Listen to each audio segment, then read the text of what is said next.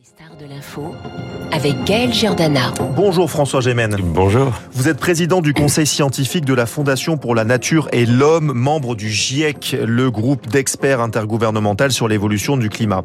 On reparlera de ces actions radicales euh, dont nous a parlé, euh, dont nous a parlé Dina Cohen. Mais euh, tout d'abord, je vous ai invité pour parler bien sûr de l'événement de cet été, une nouvelle fois chaotique cet été en termes de climat. Euh, tout d'abord un terme est, euh, est apparu. Nous faisons face à un dôme de chaleur en France actuellement. Est-ce que vous pouvez nous expliquer ce terme de dôme de chaleur? Oui, c'est tout simplement une gigantesque masse d'air chaud qui se trouve en quelque sorte piégée, prisonnière au-dessus du territoire de la France.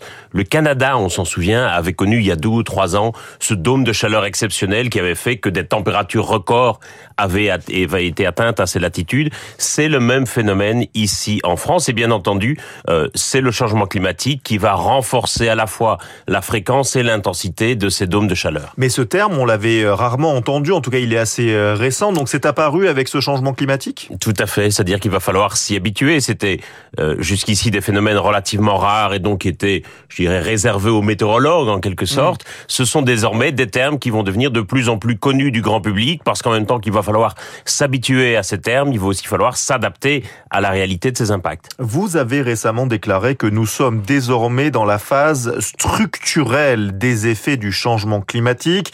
À partir de quand cela a basculé et qu'est-ce que c'est euh, finalement cette phase structurelle je, je dirais que depuis une dizaine d'années, toute une série d'événements extrêmes qu'on considérait jadis comme des événements exceptionnels, c'est-à-dire comme des événements qui n'avaient pas forcément vocation à se reproduire dans le futur, eh bien ces événements désormais sont devenus la norme. Et, je crois qu'il faut vraiment entendre le fait que les incendies en Californie, les incendies au Canada, les inondations en Californie, les incendies euh, dans les Canaries, eh bien ce ne sont plus désormais des événements exceptionnels, mais structurels qui malheureusement constituent la norme de ce qui nous attend. Euh, on a parfois tendance encore à les considérer comme des événements anormaux. On parle parfois, dès qu'un record de température est on parle de température anormale, hors norme. Il faut réaliser que nous sommes désormais entrés dans cette nouvelle norme du changement climatique. Oui, mais à chaque fois que je vous invite euh, en studio, on parle justement que le mois de juillet a été le plus chaud jamais enregistré sur Terre chaque année. Hein. Euh, voilà, à chaque fois que je vous invite finalement. Euh, donc en fait, ça, il faut s'habituer. C'est-à-dire qu'à chaque fois, on va avoir ces températures extrêmes chaque année? Oui. C'est inévitable. C'est comme si vous faisiez couler un bain dans une baignoire, même si vous ralentissez très fort le débit du robinet, tant qu'il y a des gouttes d'eau qui sortent du robinet, eh bien le niveau de l'eau continue à augmenter. Et donc on peut pas être surpris en rentrant chaque matin dans sa salle de bain que le niveau de l'eau soit supérieur à celui de la veille. C'est exactement pareil avec les gaz à effet de serre. C'est un problème d'accumulation. Et donc même si on réduit nos émissions de gaz à effet de serre, il faut réaliser que le niveau de concentration va continuer à monter, ce qui va faire que les températures vont aussi continuer à monter et qu'on va battre record sur record. Tant qu'on n'aura pas atteint la neutralité carbone, c'est-à-dire tant qu'on ne sera pas parvenu à retirer de l'atmosphère la même quantité de carbone que celle que nous y envoyons, eh bien le niveau des températures va continuer à monter. Ce qui est intéressant dans votre discours, François Gémen, et c'est pour ça qu'on vous invite euh, sur, sur Radio Classique, c'est que euh, vous ne voulez pas céder à la pédagogie du catastrophisme. Hein, c'est vous qui, qui le dites. Qu'est-ce que vous voulez dire par là, en fait? Je pense qu'il faut à la fois ne rien minorer de la gravité de la situation, qui bien entendu est grave, sérieuse, demande des réponses importantes et immédiates, mais je pense qu'il ne faut pas non plus sombrer dans ce que j'appellerais un peu le, le marchandage de la peur qui risque d'amener une paralysie. Aujourd'hui, beaucoup de gens se sentent impuissants face au changement climatique parce qu'ils ont l'impression que c'est un problème dont on ne parviendra jamais à venir à bout et je crois qu'il faut au contraire avoir une communication qui soit axée sur les solutions. Je pense qu'il faut réaliser que nous avons désormais dépassé le stade de l'alerte, que ça ne sert plus à rien de crier au feu dans tous les couloirs et que désormais il faut montrer aux gens comment il est possible d'éteindre l'incendie. Et la bonne nouvelle, c'est qu'il y a plein de solutions politiques, technologiques, en termes de consommation, que nous pouvons déployer. Simplement, il faut que nous les mettions en œuvre à grande échelle. Et vous avez par exemple des, des, des exemples à donner aux auditeurs, aux auditrices ce matin C'est quoi les, les, les, solutions? Je dirais au niveau d'un auditeur, d'une auditrice de radio classique, peut-être le geste le plus euh, déterminant qu'ils ou elles peuvent poser, c'est par rapport à leur épargne. Euh, ah il bon? y a par rapport à l'épargne. Il y a en France 6 000 milliards d'euros d'épargne privée. Il faut se rendre compte de ce que ce chiffre représente. Une partie conséquente de cette épargne continue à être investie dans des projets d'extraction d'énergie fossile aux quatre coins du monde, dans des projets de déforestation, souvent bien entendu à l'insu des épargnants parce qu'ils ont pris un produit d'épargne classique, une assurance vie ou un plan d'épargne logement, et qui ne se sont pas tracassés de la manière dont la banque allait utiliser leur argent.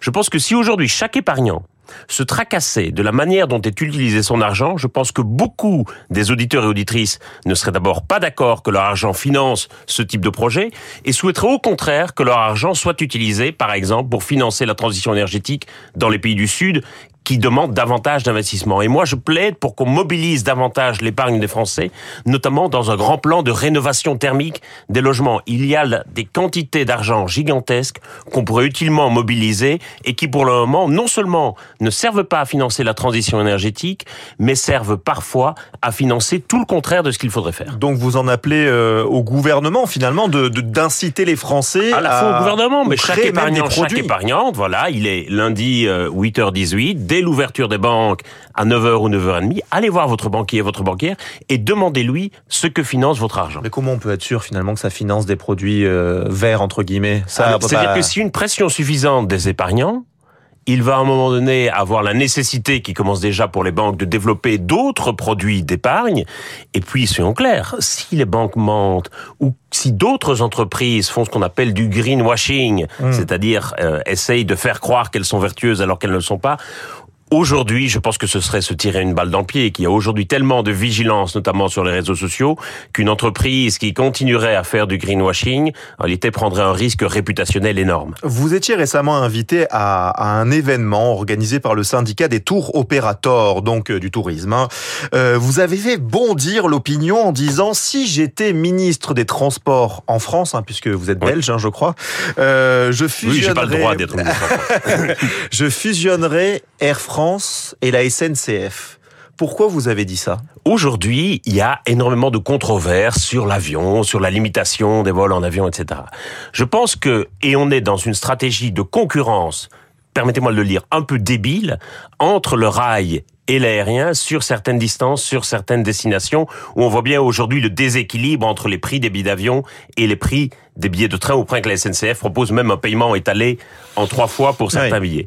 Euh, je pense que l'enjeu, c'est d'avoir en France une grande compagnie de transport qui permette de combiner le train sur des courtes et moyennes distances avec un train parfois plus efficace, y compris notamment avec des TGV de nuit par exemple, et de réserver l'avion aux vols moyens et long courrier pour lesquels il y a évidemment un avantage en termes de temps gagné par rapport au train. Mais je crois que vraiment, si on parvenait à avoir une meilleure intégration de ces deux moyens de transport, on permettrait aux Français de se déplacer plus efficacement et surtout on permettrait de réduire considérablement l'empreinte carbone. Et vous justement, vous vous jetez pas l'opprobre sur les vols long courriers, c'est-à-dire que vous dites pas aux gens euh, ne prenez plus l'avion euh, comme certains écologistes peuvent le dire. Il y a, il y a d'énormes bénéfices qui sont associés à l'aviation. Chacun en convient. Euh, des bénéfices économiques, des bénéfices sociaux, des bénéfices culturels aussi, de compréhension entre les peuples et, et je crois fondamentalement que l'enjeu de la lutte contre le changement climatique, ce n'est pas de se retrancher chacun chez soi derrière ses frontières, où l'horizon se réduirait aux distances qui peuvent être parcourues en train de nuit, mais que je crois qu'il va nous falloir garder un monde ouvert, et que ce monde ouvert sur l'autre, sur les échanges, est absolument indispensable si on veut construire une coopération internationale dont on a vraiment besoin pour lutter contre le changement climatique. Par contre, bien entendu, il faut reconnaître que la croissance actuelle du secteur de l'aviation n'est pas tenable. Donc, si l'on doit continuer à voler demain, il faut, à mon avis, que ce soit réservé aux longues distances plutôt qu'aux courtes distances qui aujourd'hui peuvent s'effectuer en train. D'où la fusion entre Air la France Air France et SNCF que qui est vous évidemment, demandez. je le dis de façon un peu provocatrice, mais c'est pour réaliser à quel point il y a davantage de complémentarité entre ces deux moyens de transport plutôt qu'une concurrence stérile. Il faudra inviter Clément Beaune, le ministre des Transports, Mais pour, je lui vous, en ai pour- déjà pour vous répondre. Mais je, je- je le sais. Euh, Dina Cohen euh, du, du Figaro nous parlait de ces actions euh, radicales. On a vu aussi que le Conseil d'État n'a pas voulu dissoudre euh, ce mouvement, les soulèvements de la terre, que Gérald Darmanin aimerait bien voir disparaître. Que pensez-vous justement de ces actions euh, radicales sur l'écologie? Est-ce que vous trouvez que c'est important ou est-ce que vous trouvez que c'est contre-productif pour votre combat pour le climat? Je, je pense malheureusement que c'est contre-productif. Euh, parce que je crois que ce sont surtout des actions qui vont servir à, à radicaliser certains militants, à leur permettre d'exprimer une colère, et je peux entendre cela, mais l'effet, et, et ce n'est pas simplement moi qui le dis, ce sont les sondages d'opinion qui le montrent, l'effet c'est que ces actions choquent, euh, eh bien, aboutissent à aliéner une partie de l'opinion. Et que une partie de l'opinion aujourd'hui a le sentiment que la lutte contre le changement climatique devient une sorte de combat idéologique contre les riches, contre ceci, contre le capitalisme, etc. Alors, toutes ces préoccupations sont légitimes et évidemment elles existent en démocratie, mais je crois que l'erreur, ce serait d'imaginer que la lutte contre le changement climatique, c'est la bataille d'un camp contre un autre. Il va nous falloir rassembler les gens et les faire travailler ensemble. Et donc l'effet de ces actions me semble surtout être de dresser un camp contre l'autre. Et ça, ça me paraît très contre-productif. Mais est-ce que ce n'est pas finalement un problème d'écologie politique, un problème de personnalité politique qui incarne l'écologie plus que dans les faits, euh, voilà. Il il y a à la fois un problème d'incarnation, je vous rejoins sur ce point, il y a aussi, je crois, un problème de naïveté. Euh, on a longtemps cru que le climat n'était ni de gauche ni de droite et que les questions écologiques allaient naturellement rassembler la société dans un grand élan de ce qu'on appelait la transition écologique. C'était profondément naïf. Il y a eu beaucoup de ministères, hein, d'ailleurs, de la transition sûr. écologique encore aujourd'hui. où, où on imagine que ça va être un grand mouvement qui va se produire spontanément, naturellement, et au terme duquel tout le monde sera gagnant. Euh, la réalité, c'est que les enjeux économiques, politiques et sociaux soulevés par les questions écologiques sont tels que autant il peut y avoir un consensus sur le constat, mais par contre, il n'y a pas de consensus sur le remède. Il est normal qu'en démocratie, nous ayons des solutions très très différentes. Certains vont prôner des solutions fondées sur l'innovation, d'autres fondées sur la sobriété, que sais-je. La réalité aujourd'hui, c'est que nous n'avons plus tellement le luxe de choisir, qu'il Ouais. va falloir mettre tous les fers au feu, si vous me pardonnez ce mauvais jeu de mots, et qu'il va falloir littéralement rassembler tout le monde et déployer toutes les solutions possibles. Et donc je crois aujourd'hui que l'enjeu, c'est de rassembler, de forger un nouveau contrat social, un nouveau consensus autour de ces actions, plutôt que de cliver. Et ce que je déplore, et c'est lié aussi sans doute au manque d'incarnation, c'est qu'aujourd'hui, la plupart des partis politiques cherchent à cliver la société davantage qu'à la rassembler. Vous avez parlé de contrat social, c'est intéressant parce que quand vous voyez sur les réseaux sociaux euh, des complotistes de tous bords qui disent que le réchauffement climatique n'existe pas, que ce sont des balivernes inventés euh, par euh, les gouvernements, vous qui êtes euh, quand même au cœur de l'action, vous êtes membre du, du GIEC, hein, donc vous voyez des experts du climat tous les jours, philosophiquement, vous vous dites quoi? Vous vous dites j'ai raté quelque chose Qui a raté quelque chose finalement Je pense qu'on a raté quelque chose collectivement en tant que chercheurs il y a une quinzaine ou une vingtaine d'années lorsque nous répondions aux climato-sceptiques et lorsque nous essayions de leur montrer qu'ils avaient tort par des faits, par des chiffres, par la réalité. Le but des climato-sceptiques à l'époque, c'était pas du tout de convaincre les gens que le réchauffement climatique n'existait pas. Ils savaient bien que la réalité allait leur donner tort à un moment donné. Le but, c'était de convaincre l'opinion qu'il existait un doute parmi la communauté scientifique, que l'on n'était pas sûr, qu'il y avait des débats. Et donc, plus nous les contredisions, plus nous débattions avec eux, plus en réalité nous apportions de l'eau à leur moulin, puisque nous donnions l'impression qu'il y avait un débat, qu'il y avait dissensus au sein de la communauté scientifique. Donc je pense que c'est l'erreur tragique que nous avons commise il y a 15 ou 20 ans et qui malheureusement a laissé des traces aujourd'hui puisqu'une partie de l'opinion continue à douter sur cela. Et puis, il y a bien entendu des conspirationnistes qui vont continuer à prétendre que le changement climatique n'existait pas. Et, et, je crois que plus la réalité va s'imposer dans le quotidien des Français, plus ces gens vont s'enfermer dans leur réalité alternative. On l'a très bien vu avec le coronavirus. Et est-ce que ça vous inquiète quand Elon Musk, le patron de X, hein, c'est le nouveau nom de Twitter, dit euh, on ne va plus bloquer les gens, euh, on va laisser par parler euh, tout le monde au nom de, de, de la liberté euh, d'expression.